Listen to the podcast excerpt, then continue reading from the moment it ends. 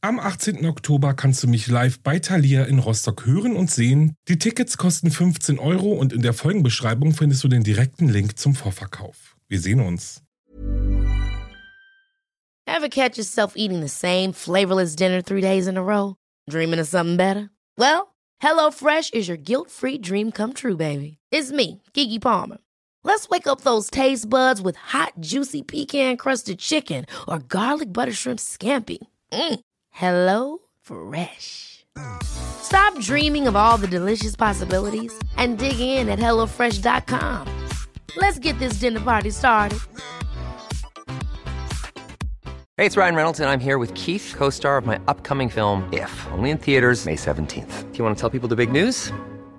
All right, I'll do it. Sign up now and you'll get unlimited for $15 a month in six months of Paramount Plus Essential Plan on us. Mintmobile.com slash switch. Upfront payment of $45 equivalent to $15 per month. Unlimited over 40 gigabytes per month. Face lower speeds. Videos at 480p. Active Mint customers by 531.24 get six months of Paramount Plus Essential Plan. Auto renews after six months. Offer ends May 31st, 2024. Separate Paramount Plus registration required. Terms and conditions apply if rated PG.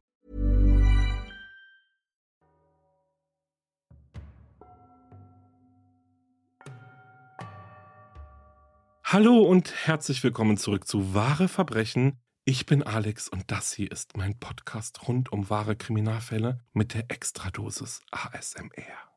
Ganz ehrlich, vielleicht sollte ich das echt mal machen. So eine ganze Folge im ASMR-Stil, so im Flüsterton, versteht ihr? Hättet ihr da Lust drauf? Ich denke eher nicht. Aber interessant wäre es trotzdem, müsst ihr zugeben. Okay, aber genug davon, denn wir haben viel vor heute. Und bevor ich in den Fall reinspringe, geht ein großes Dankeschön an euch alle, ja, an jeden und jede von euch für all euren Support, eure Nachrichten, Herzen, Follows, dafür, dass ihr diesen Podcast überhaupt hört, bewertet und, und, und, und, und wirklich vielen, vielen, vielen Dank. Ja, kann man schon emotional werden. Ein bisschen. Aber gut, ich reiße mich zusammen und würde sagen, ihr macht euch bereit für den Fall, denn heute geht es nach München, in die sogenannte Schickeria, hier, wo das Geld fließt, man sich obligatorisch mit zwei Küsschen begrüßt und zum Frühstück der erste Champagner geöffnet wird. Ein ehemaliges Mitglied dieser Gruppe war der Mann, um den es in dieser Folge geht. Und wenn wir eins gelernt haben, es ist nicht alles Gold, was glänzt. Na dann, bereit, wenn ihr es seid, Los geht's.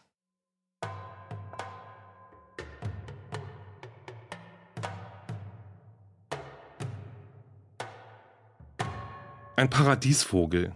Skurril. Ein Schneider zum Anfassen. Jemand, der sich um Obdachlose kümmert. Ein Exzentriker im positiven Sinne. So beschrieben Münchner den Mann, der im Mittelpunkt der heutigen Episode steht.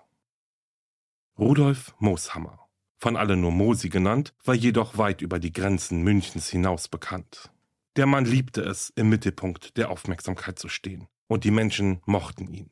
Stets in einem feinen Anzug mit bunter Krawatte gekleidet und die Schuhe auf Hochglanz poliert. Seine Frisur ein Markenzeichen. Moshammer topierte sich seine pechschwarzen Haare immer zu einer aufwendigen Frisur mit zwei kleinen Locken, die ihm fortwährend auf der Stirn lagen. Eine Hommage an König Ludwig II., den er so sehr verehrte. Gerne trug er auch auffällige Sonnenbrillen mit roten, blauen oder grünen Gläsern in großen Gestellen auf der Nase. Sein dunkler, schmaler Oberlippenbart war aus seinem runden Gesicht nicht wegzudenken. Genauso wenig wegzudenken Mutter Else, die stets an der Seite ihres Sohnes war. Der wohl wichtigste Mensch in seinem Leben soll sie gewesen sein. Auch die kleine Frau, die von ihrem Sohn immer liebevoll Mama genannt wurde, trug stets ausgefallene und hochwertige Kleider. Doch vor allem an ihre blau gefärbten Haare, die auch sie sich immer zu einer extravaganten Frisur topierte, können sich die Menschen auch heute noch gut erinnern. Bei ihren öffentlichen Auftritten war das ungleiche Paar von Mutter und Sohn ein Hingucker, unvergleichbar und unverwechselbar. Der Tod von Mama Else im August 1993 im Alter von 85 Jahren erschütterte Mooshammer zutiefst. Er plante für sie eine pompöse Beerdigung, bevor die Frau ihre letzte Ruhe auf dem Münchner Ostfriedhof in einem Mausoleum fand, das Mooshammer nach seinen Entwürfen für seine Mama umbauen ließ. Egal, wo der Modezar auftrat, sein Hündchen Daisy war mit von der Partie. Nach dem Tod seiner Mutter schien sie den Platz an seiner Seite eingenommen zu haben. Auch der kleine Hund, dem er stets ein rosafarbenes Schleifchen auf den Kopf band, wurde zu seinem Markenzeichen. Der Mann war so fanat in sein Haustier, dass er ihr ein Buch und eine eigene Website widmete. Sie war auch Namensgeberin für eine von Mooshammer entwickelte Hundepflegeserie und Inspiration für seine eigens entworfene Hundemodekollektion. Mooshammer selbst erzählte mal, dass er vier Hunde nacheinander hatte, die er immer Daisy nannte. Das letzte Tier war ein Yorkshire Terrier Weibchen, das im September 1993 als Irina de Pitacus zur Welt kam. Gemeinsam mit Daisy lebte der Modemacher in einer pompös eingerichteten Villa in der Gemeinde Grünwald, einer der reichsten Kommunen Deutschlands. Hier lenkte gegen 9 Uhr des 14. Januars 2005 wie jeden Tag Chauffeur Andreas einen der drei Rolls-Royce des Mondestars durch das braune Tor auf das Mooshammersche Anwesen. Es war ein eiskalter Wintermorgen mit strahlend blauem Himmel. Gefrorener Tau hatte sich fest um die blätterlosen Äste der Bäume gelegt. Schneereste auf Straßen und Bürgersteig glitzerten in der Morgensonne. Andreas stieg aus dem Wagen aus, rückte seine Chauffeursmütze zurecht und zog sein Jackett glatt. Es herrschte eine beinahe gespenstische Stille auf dem Grundstück des beliebten Modemachers. Andreas blickte auf den Eingangsbereich der Villa. Gleich fiel ihm auf, dass die Tür zum Haus ein Spalt breit geöffnet war. Hier stimmt etwas nicht, sei es ihm durch den Kopf gegangen. Mit weichen Knien trat er durch die Eingangstür und rief nach seinem Chef. Doch er erhielt keine Antwort. Nur Daisy kam ihm aufgeregt entgegengelaufen. Andreas beschlich eine böse Vorahnung, als er langsam, auf leisen Sohlen, die weiße Wendetreppe aus hochglanzpoliertem Marmor in das Obergeschoss der Villa hochstieg. Daisy war ihm schon aufgeregt vorgeeilt. Wieder rief er nach Mooshammer. Wieder blieb es still im Haus. Kaum auf dem oberen Treppenabsatz angekommen, schrak Andreas entsetzt zurück. Neben dem kleinen Yorkshire Terrier Weibchen lag rücklings auf dem Boden der 64-jährige Rudolf Mooshammer. Er trug einen schwarzen Anzug mit dunkler Fliege, einem weißen Hemd und glänzend polierte Schuhe. Sein Haar saß wie immer perfekt, doch sein Gesicht wirkte leblos. Um sein Hals war ein Elektrokabel geschlungen. Andreas machte auf dem Absatz kehrt und rannte die Marmortreppe wieder hinunter in das Erdgeschoss. Etwa zur gleichen Zeit fuhr ein zweites Auto durch das braune Tor auf das Grundstück von Mooshammer.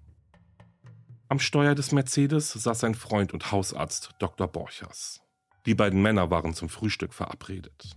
Außerdem sollte der Mediziner dem Modemacher seine obligatorische Vitaminspritze gegen Stress geben. Kaum aus dem Auto ausgestiegen, stürmte ihm der kreidebleiche Andreas entgegen. Der Arzt solle schnell kommen, Mooshammer sei tot, habe der Chauffeur aufgebracht gerufen. Dr. Borchers folgte Andreas in das Obergeschoss der Villa und kniete sich neben seinen alten Freund auf den Boden. Er griff nach dem ausgestreckten rechten Arm des Mannes, um seinen Puls zu fühlen. Doch gleich bemerkte er, dass die Haut des 64-Jährigen ganz kalt war. Auch hatten sich schon Totenflecke gebildet. Der Mediziner weiß, dass die in der Fachsprache Livoris genannten Verfärbungen etwa 30 Minuten nach dem Tod eines Menschen auftreten. Ihm wurde klar, dass er vor Rudolf Mooshammer nichts mehr tun konnte.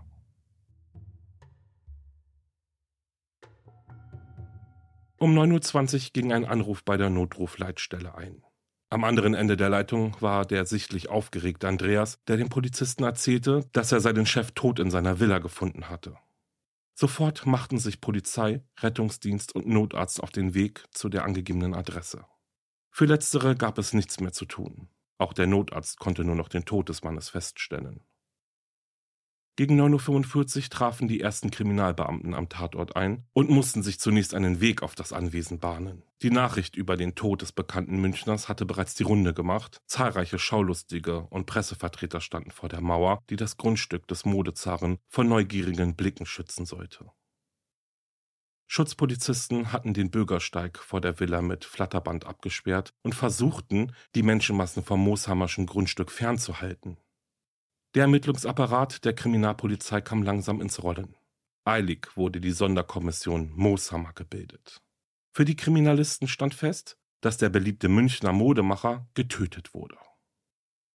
Einen Suizid oder autoerotischen Unfall konnten die Ermittler gleich ausschließen, denn das Elektrokabel war zwar fest um den Hals des Toten geschlungen, doch das Ende des Kabels war nirgends befestigt. Der Oberstaatsanwalt konnte sich auch noch Jahre später sehr gut an seinen ersten Eindruck vom Ort des Geschehens erinnern. Unwirklich habe der Tatort gewirkt, erzählte er. Viele Elemente, die man am Ort eines Verbrechens erwartet, hätten gefehlt. Kein Chaos oder Unordnung habe geherrscht. Auch Schmutz und Blut, Verletzungen, einfach eine Vielzahl von Spuren hätte es in der Villa des getöteten Mooshammers einfach nicht gegeben. Ein Mordermittler berichtete, dass die Räume sehr aufgeräumt und sauber gewirkt hätten. Auf den ersten Blick habe ihn das Szenario an Filmaufnahmen erinnert, resümierte der Oberstaatsanwalt später.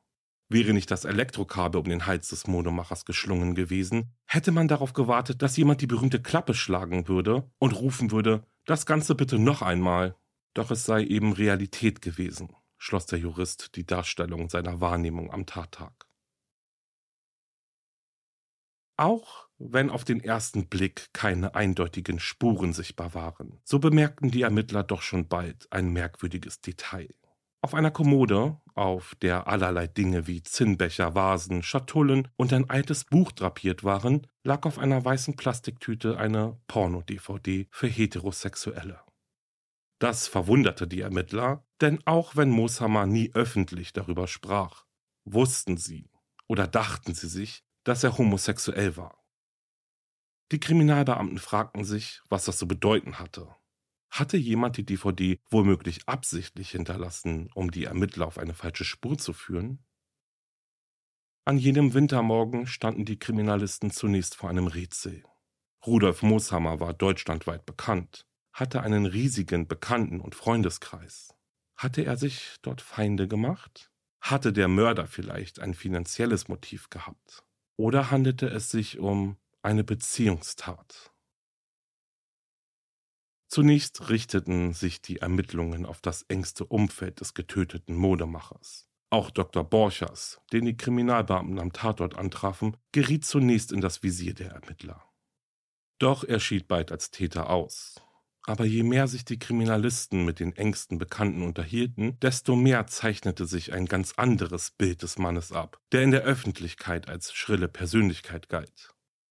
Mooshammer soll nicht mal seinen engsten Freunden vertraut haben. Oft habe der Modemacher sich verfolgt und bedroht gefühlt. So berichtete Dr. Borchers beispielsweise, dass der 64-Jährige sehr misstrauisch gewesen sei, auch ihm gegenüber.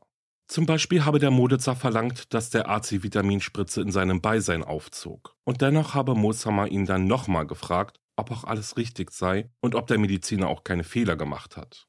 Auch Chauffeur Andreas bestätigte die Einschätzung von Dr. Borchers. Sehr misstrauisch sei Mooshammer gewesen. Oft hätte sein Chef ihn dazu angehalten, darauf aufzupassen, dass niemand sie auf ihren Fahrten verfolgte. Auch Andreas geriet in das Visier der Ermittler. Der Mann hätte durchaus ein Motiv gehabt. So hatte Mooshammer seinen Angestellten in seinem Testament großzügig bedacht. Unter anderem hatte Mooshammer vor seinem Tod verfügt, dass sein Chauffeur sich um seine Daisy kümmern sollte. Doch die Soko Mooshammer konnte auch Andreas schnell als Täter ausschließen. Die Ermittler fragten sich nun, ob das Misstrauen des Modemachers berechtigt war und ob sie das auf die Spur des Mörders führen würde. Doch am Tag der Ermordung des 64-Jährigen war zunächst noch alles offen. Die Leiche von Rudolf Mooshammer wurde in die Rechtsmedizin München überführt. Die Beamten hofften, dass sie nach der Obduktion weitere Erkenntnisse erlangen würden, die sie in ihren Ermittlungen voranbringen würden. Der mediale Druck auf die Soko Mooshammer war enorm, angesichts des Umstandes, dass es sich bei dem Opfer um Prominenz handelte. Die Beamten rechneten damit, dass lange Arbeitstage auf sie zukommen und eine Informationsflut sie überrollen würde. Vor allem mit letzterem sollten sie Recht behalten. Das Telefon bei der Abteilung für Gewaltverbrechen stand nicht mehr still. Es riefen Menschen an, um sich zu erkundigen, wie es Hündin Daisy gehe und ob man sie adoptieren könnte. Manche riefen auch einfach an, um sich nach dem Stand der Ermittlungen zu erkundigen. Anrufe, die die Ressourcen der Polizei unnötig banden. Die Nachricht vom Tod des Modezaren verbreitete sich deutschlandweit wie ein Lauffeuer. Zahlreiche Fans und Schaulustige versammelten sich schon zur Mittagszeit an dem Tag, als die Leiche Mooshammers gefunden wurde, an seinem bekannten Modegeschäft auf der berühmten Maximilianstraße in München. Sie legten Blumen nieder und zündeten Kerzen an. Der Schock über den gewaltsamen Tod des beliebten Mannes hatte Deutschland in jenen Stunden fest im Griff. Nicht nur die Presse, sondern auch die Mordermittler interessierten sich nun für das Leben, der einst schillernden Persönlichkeit. Wer war der Mann gewesen? Ihre Spurensuche führte die Beamten weit zurück in die Vergangenheit von Rudolf Mooshammer.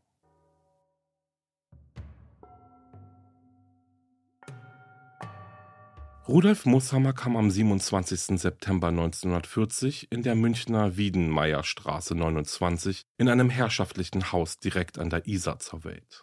Zunächst wuchs der Junge wohlbehütet bei Mutter Else und Vater Richard auf.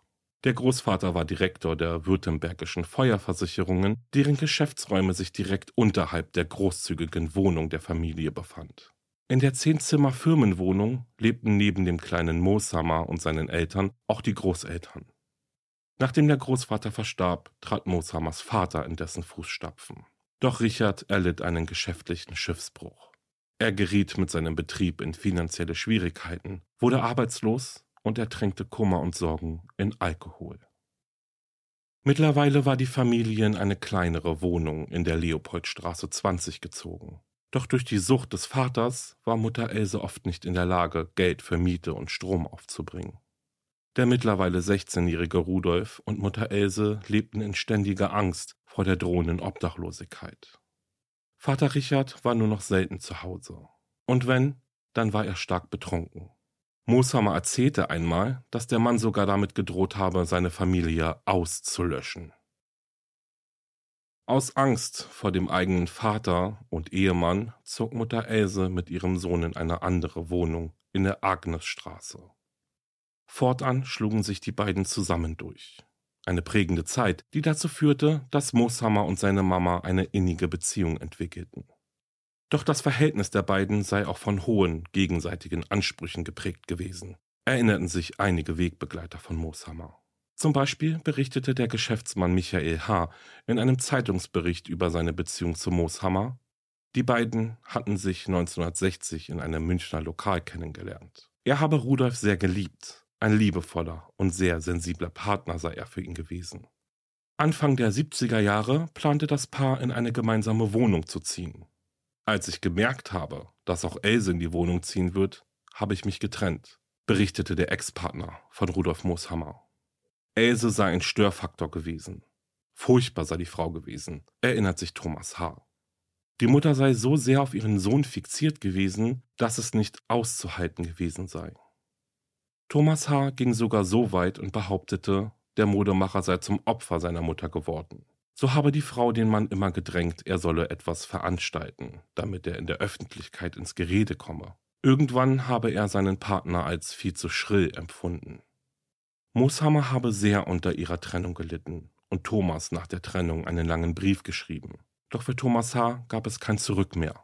Die Männer gingen fortan getrennte Wege und trafen sich nur noch wenige Male. Rückblickend resümierte Thomas H. in einem Zeitungsinterview, heute sind seine Briefe das Einzige, was mir von ihm geblieben ist. Ich werde ihn in guter Erinnerung behalten. Nachdem Else mit ihrem Sohn aus der ehelichen Wohnung in der Agnesstraße gezogen war, wurde Vater Richard obdachlos und starb einige Jahre später. Mooshammer interessierte sich schon früh für Stoff und Mode. Nachdem er die Volksschule absolviert hatte, machte er eine Ausbildung an der Münchner Sabel Handelsschule zum Kaufmann im Einzelhandel. Seine Lehrzeit verbrachte er in der Münchner Stoffgroßhandlung Ernst und Knecht. Auch soll er ein Praktikum bei Christian Dior in Paris absolviert haben. In den 1960er Jahren arbeitete Mooshammer als erfolgreicher Verkäufer im Modeeinzelhandel. Der damals 20-Jährige war charmant, witzig, kontaktfreudig und schaffte es, andere Menschen zu umgarnen. Kaum ein Kunde verließ das Geschäft, ohne nach seiner Beratung etwas gekauft zu haben. Doch was später kaum wusste, Mooshammer hatte nie eine Schneiderlehre absolviert.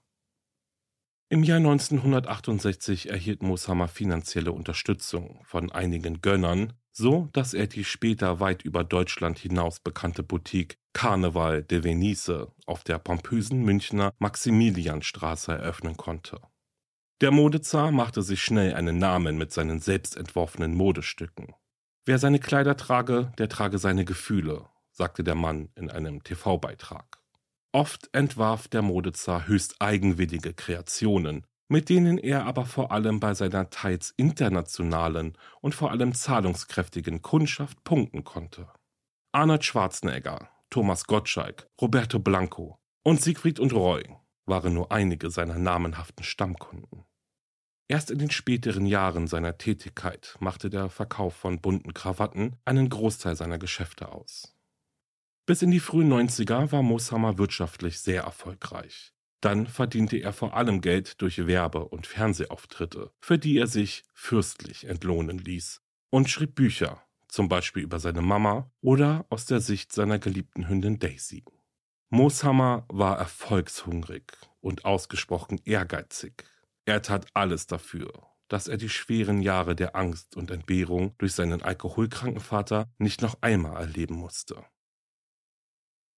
Durch seine prägende Vergangenheit ließ sich auch sein soziales Engagement erklären, für das er bei den Münchnern bekannt und beliebt war. Im Sommer 2000 gründete er die Stiftung Licht für Obdachlose. Er unterstützte die Straßenzeitung BIS und übernahm eine aktive Partnerschaft für ein Entzugszentrum für Alkoholkranke.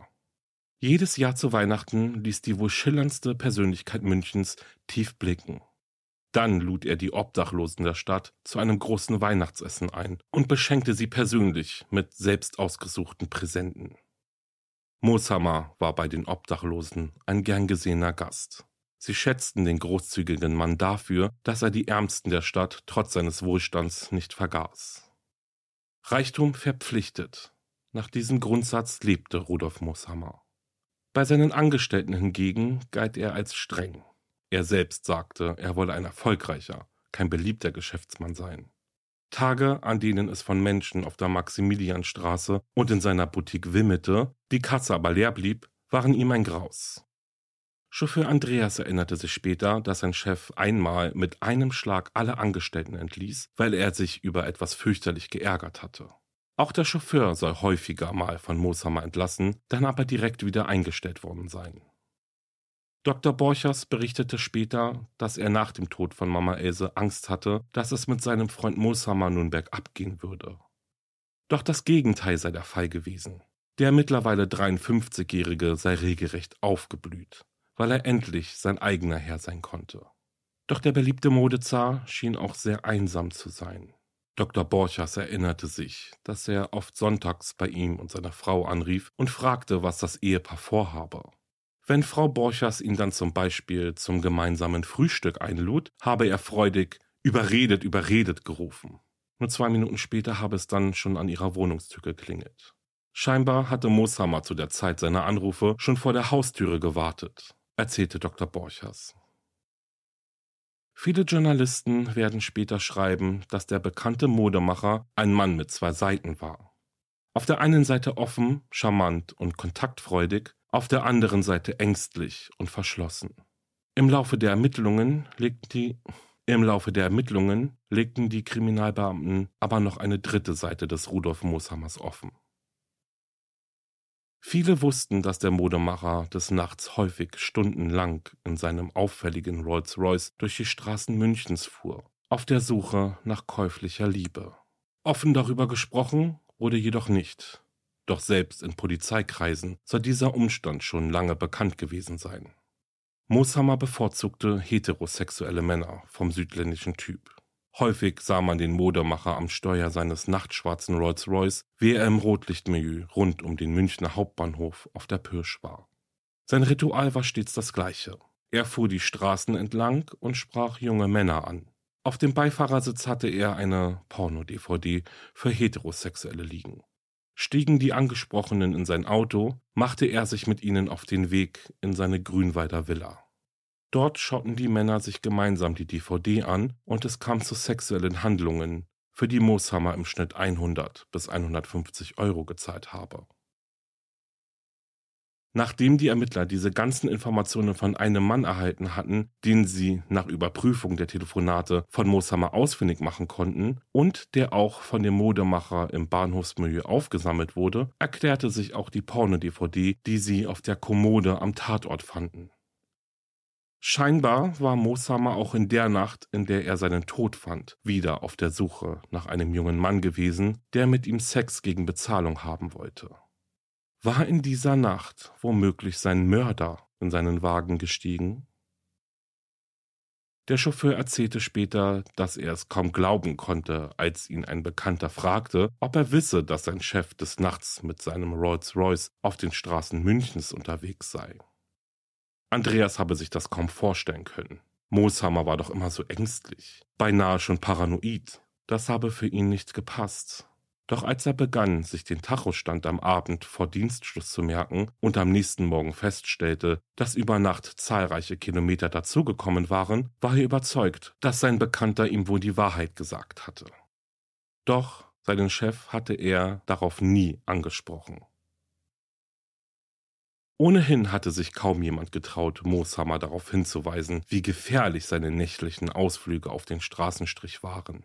Nur sein Bodyguard Werner, der einmal einen versuchten Messerangriff auf den Modemacher vereitelte, traute sich, seinen Schützling darauf anzusprechen.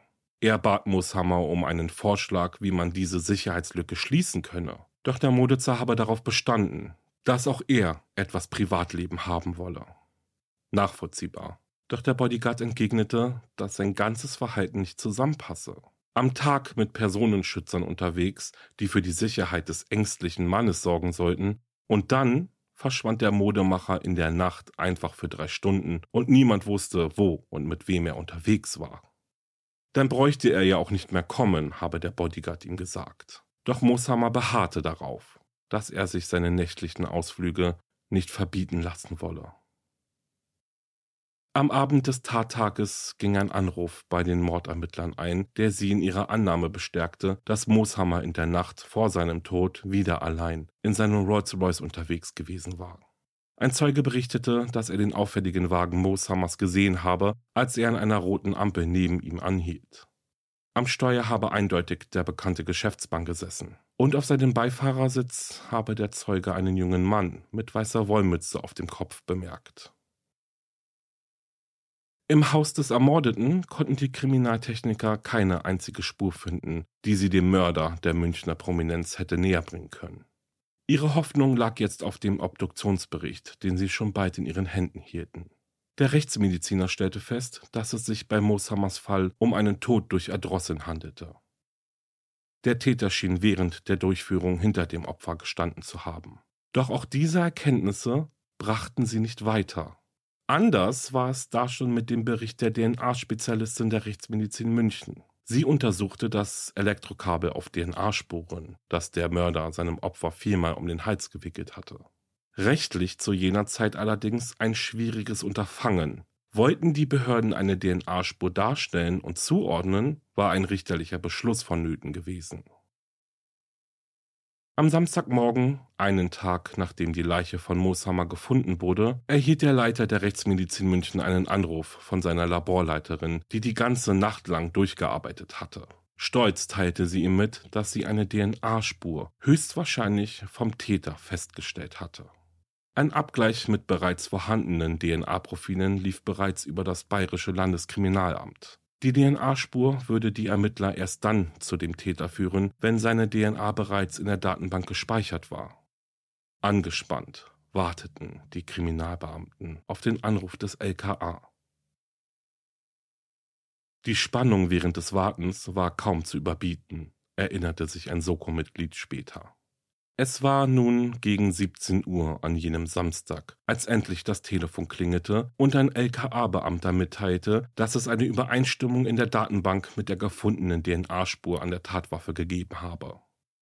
Sofort beraumte die Soko Mooshammer ein Treffen mit allen Beteiligten ein. Jetzt galt es zu klären, wie man weiter vorgehen sollte. Überstürztes oder kopfloses Handeln könnte einen bevorstehenden Ermittlungserfolg binnen Sekunden zunichte machen. Zunächst recherchierten sie, zu wem die gefundene DNA gehörte. Die Spur deutete auf einen jungen Mann aus dem Irak hin. Der 25-jährige Herish A. lebt seit 2001 als Asylbewerber in Deutschland und jobbte in einem Imbiss. Im Jahre 2004 hatte der Mann im Zusammenhang mit zwei Verfahren wegen gefährlicher Körperverletzung und einem Sexualdelikt eine Speichelprobe abgegeben. Allerdings war der Mann nicht vorbestraft. Kurz nach 22 Uhr erhielt das SEK ihren Einsatzbefehl für den Zugriff. An der Adresse, an der Herisch A. gemeldet war, hatte ein Mann, der ihr Verdächtiger sein könnte, das Haus betreten. Die Beamten fanden in der betreffenden Wohnung einen Mann vor, der sich widerstandslos festnehmen ließ. Zunächst stutzten die Ermittler. Der Festgenommene hatte nicht das volle dunkle Haar der Person auf dem Foto, das dem Beamten von Herisch A. vorlag. Vor ihnen stand ein junger Mann mit kahlrasiertem Schädel. Doch nur kurze Zeit später stand fest, das SEK hatte den richtigen Dingfest gemacht. Einer der Kriminalbeamten bemerkte in der Wohnung des Mannes die Reste einer weißen, zerschnittenen Wollmütze. Offensichtlich wollte der Verdächtige Beweismittel vernichten, war aber noch nicht zur endgültigen Entsorgung gekommen. Noch in der Nacht begannen die Ermittler den 25-Jährigen zu verhören. Ohne Umschweife hielt einer der Beamten den Verdächtigen ein Foto von Mooshammer hin und eröffnete ihm, dass sie bereits wüssten, dass er etwas mit dem Tod des bekannten Modemachers zu tun habe. Doch die Kriminalisten bemerkten, dass sie irgendwie nicht so richtig zu dem jungen Mann durchdringen konnten.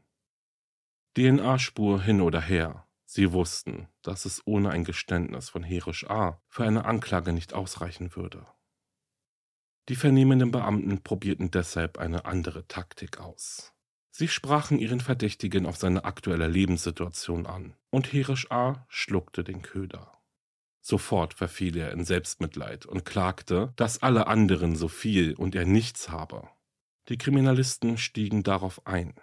Sie bekräftigten ihn in seiner Annahme, dass er ein armer Mensch und Mooshammer so ein reicher Geschäftsmann gewesen sei.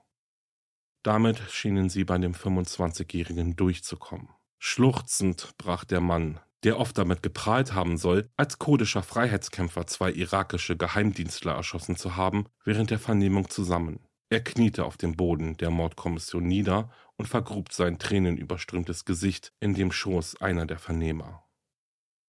Ja, er habe den Mann ermordet. Er ganz allein, gestand er. Er versuchte dem Beamten das Versprechen abzuringen, dass sie ihn hinrichten, ansonsten würde er jetzt nichts mehr sagen. Aber natürlich konnten die Ermittler der Bitte des Mannes nicht nachkommen. Nur zwei Tage nachdem Rudolf Moshammer brutal aus dem Leben gerissen wurde, präsentierte ein Polizeisprecher während einer Pressekonferenz stolz das Foto des Tatverdächtigen. Begleitet wurden seine Worte von einem Sturm auslösender Kameras der anwesenden Medienvertreter. Der Oberstaatsanwalt atmete erleichtert durch. Erst am Freitag saß er vor der Meute von Journalisten und hatte gesagt, die Ermittlungen liefen in alle Richtungen, und nur einen Tag später habe er sich wieder auf den praktisch noch immer warmen Stuhl setzen und verkünden können, dass der Täter gefasst sei. Ein Mord während seiner juristischen Karriere, an den er sich wahrscheinlich noch im Ruhestand erinnern wird. Immerhin schrieb der Fall auch deutsche Rechtsgeschichte. Denn nur wegen des nachweislich raschen Fahndungserfolges aufgrund der damals noch umstrittenen und rechtlich auch fragwürdigen DNA-Analyse kam es zu einer Gesetzesänderung.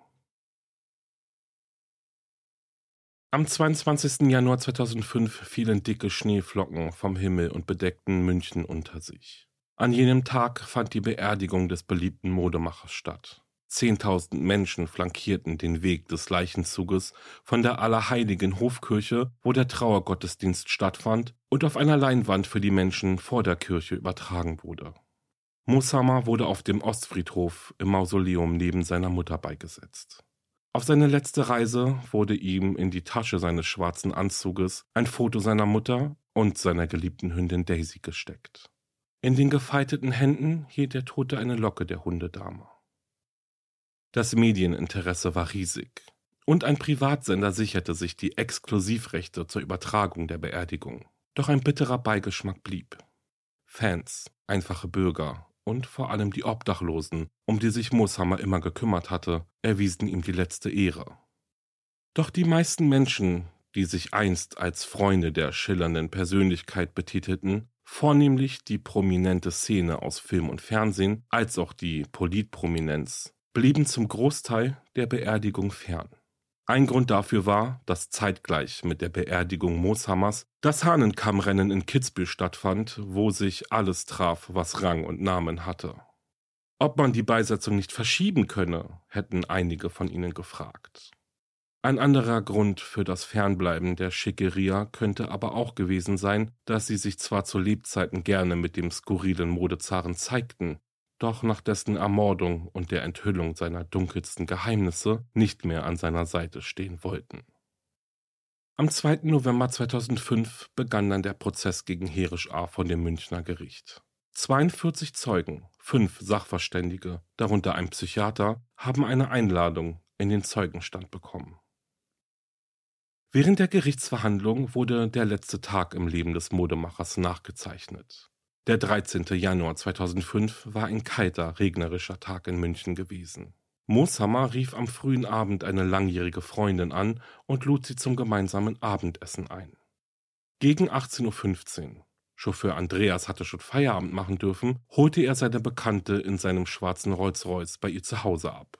Gemeinsam fuhren sie zu seinem Lieblingsitaliener nach Grünwald. Der dritte Besuch des Modemachers in jener Woche sei es gewesen, berichtete der Wirt später. Sie bestellten Nudeln mit Tomatensauce und eine Portion Steinbutt, die sie sich teilten. Dazu tranken sie Rotwein und Mineralwasser und unterhielten sich angeregt. Die Freundin berichtete später, dass Mooshammer in der letzten Zeit vor seinem Tod immer so pessimistisch gewesen sei. Er habe geklagt, dass die Menschen ihn nur noch nach Autogrammen fragen und nicht mehr in seiner Boutique einkaufen würden. Das ärgerte ihn sehr.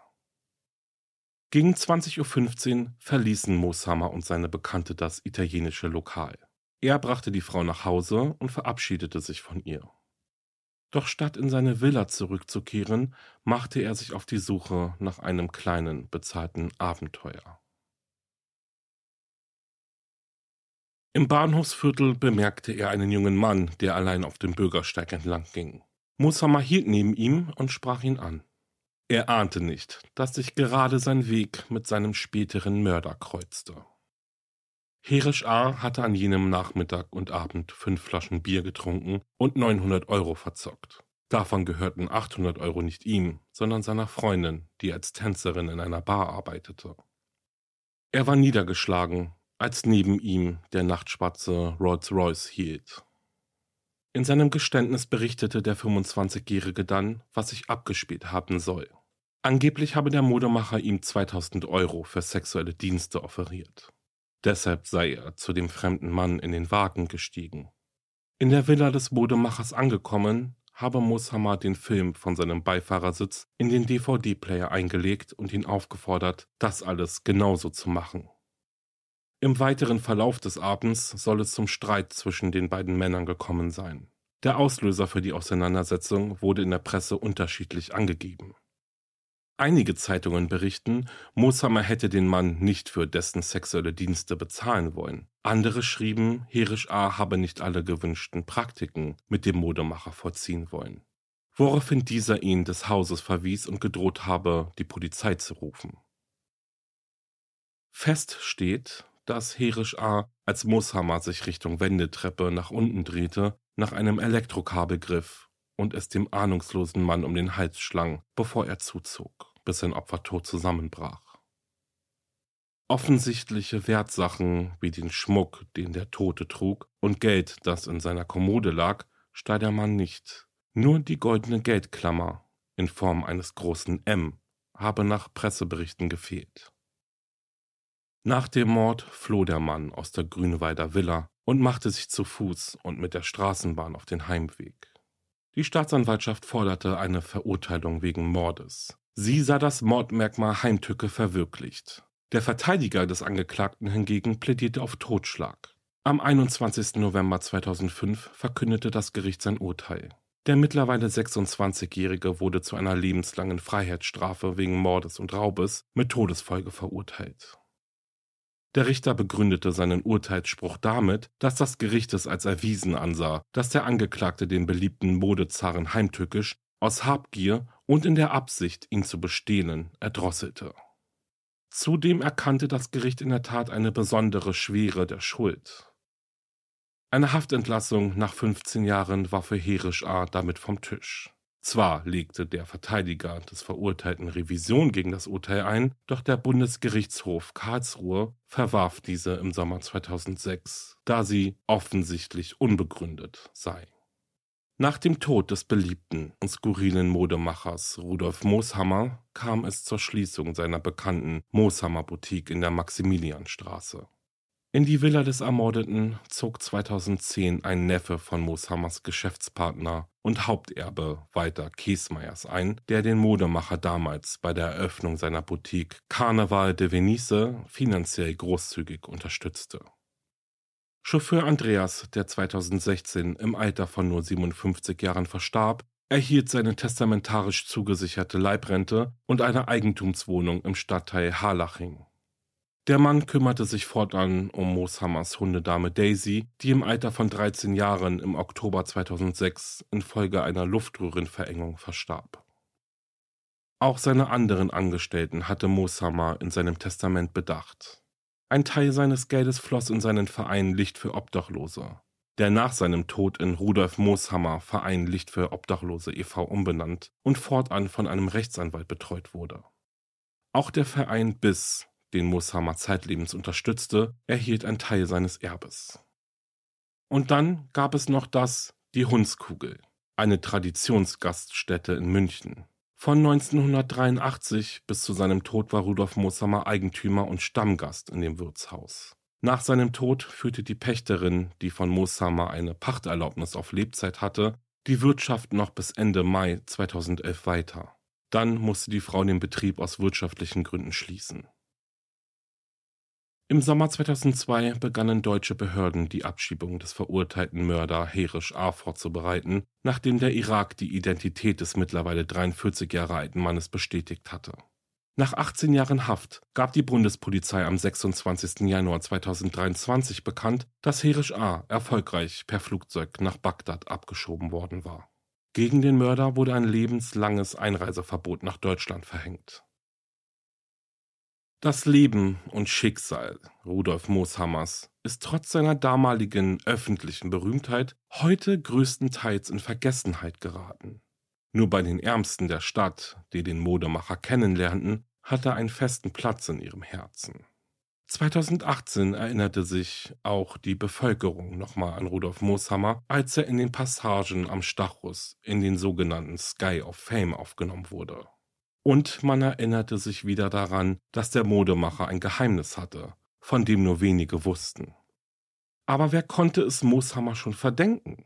Bis 1994 wurde die gleichgeschlechtliche Liebe nicht anerkannt, galt gar als Skandal. Diese Zeiten hatte der Modemacher nicht vergessen. Die Angst, als homosexueller Mann verfolgt und gesellschaftlich geächtet zu werden, war groß. Und so konnte ihm sein Geheimnis in jener Januarnacht als er seine Maske vor Herisch A abnahm und sich von seiner verletzlichen, menschlichen Seite zeigte, zum Verhängnis werden. Viele Menschen sind sich noch heute einig, dass hinter dem skurrilen Auftreten des Modezaren ein einsamer Mann steckte, der verzweifelt auf der Suche nach Liebe und Anerkennung war.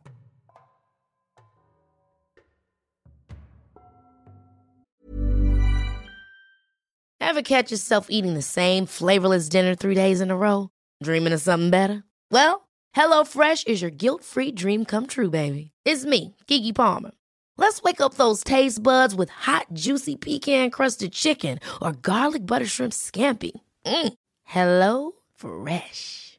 Stop dreaming of all the delicious possibilities and dig in at HelloFresh.com. Let's get this dinner party started.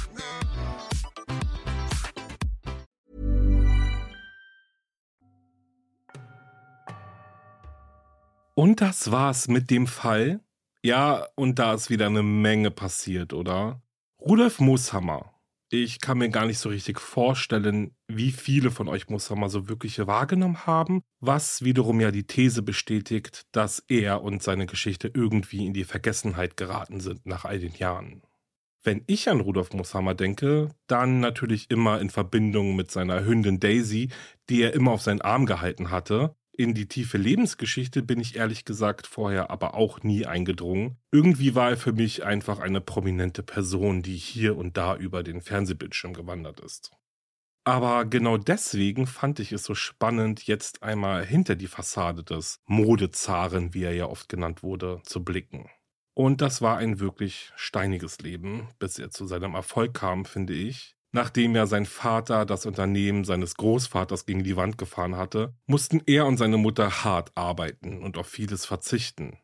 Umso eindrucksvoller dann, wie ich finde, die Tatsache, dass Rudolf Mooshammer sich so sehr für die obdachlosen Menschen in München eingesetzt hat, aber auch die Tatsache, dass er seine Angestellten in seinem Testament berücksichtigt hat zum Beispiel, ist irgendwie schon sehr herzerwärmend und zeigt auf jeden Fall, was für ein guter Kerl er auch war.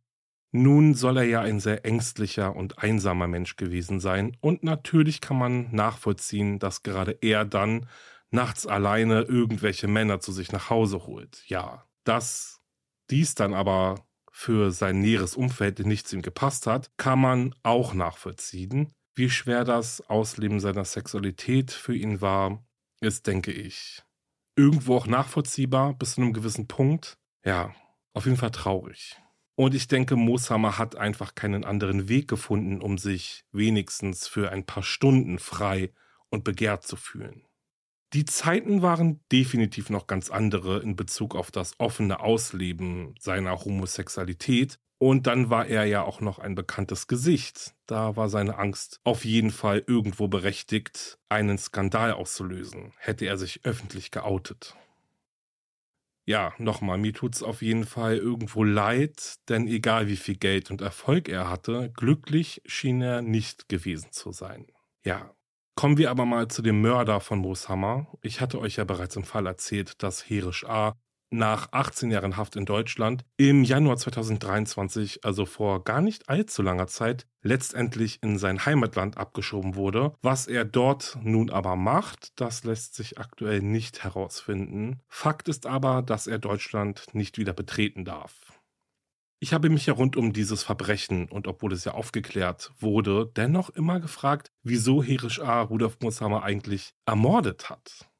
Und wie ja schon gesagt, gibt es widersprüchliche Aussagen. Er selbst, also Herisch A selbst, soll aber vor Gericht ausgesagt haben, dass es zur sexuellen Handlung kam, Mooshammer ihm dann aber nicht die vereinbarte Summe zahlen wollte.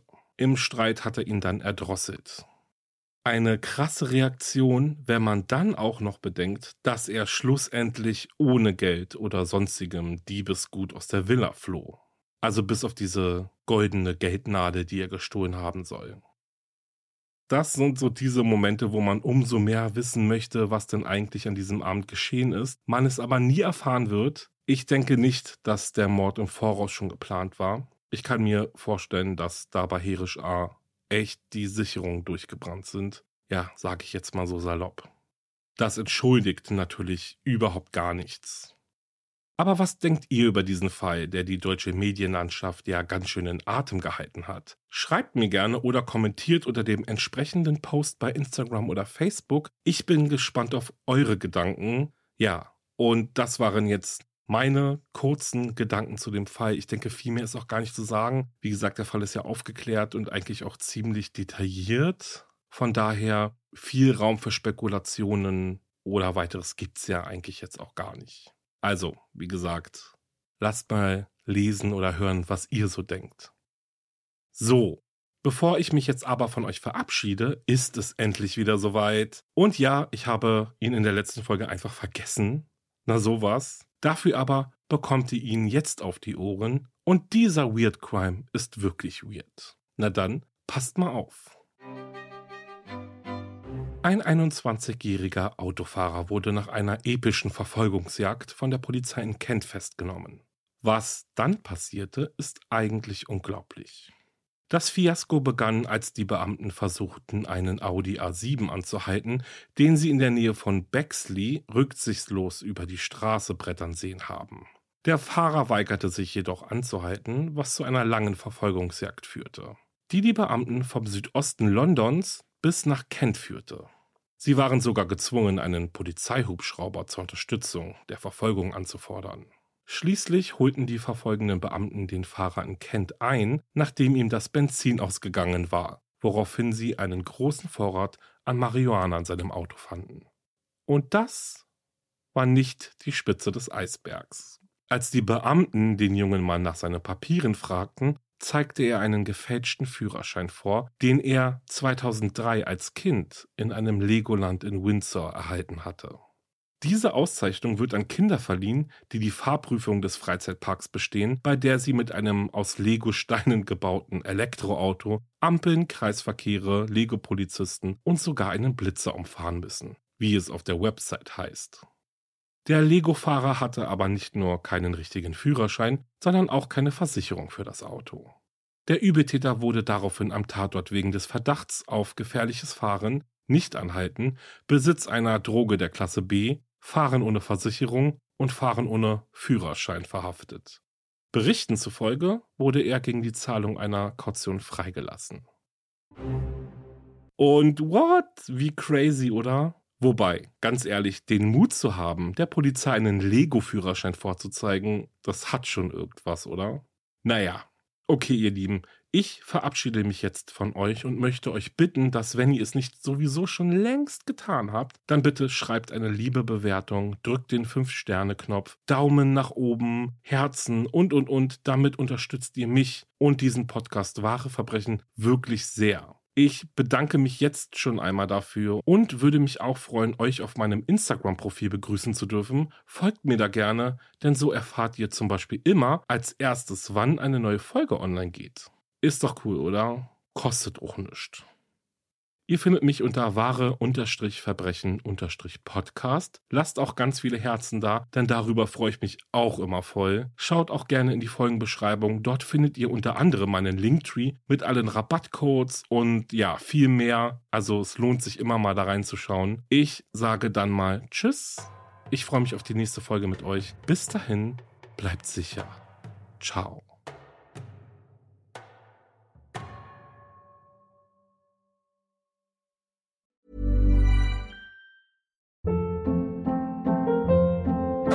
Hold up. What was that? Boring. No flavor. That was as bad as those leftovers you ate all week. Kiki Palmer here, and it's time to say hello to something fresh and guilt-free. Hello Fresh. Jazz up dinner with pecan-crusted chicken or garlic butter shrimp scampi. Now that's music to my mouth. Hello Fresh. Let's get this dinner party started. Discover all the delicious possibilities at hellofresh.com.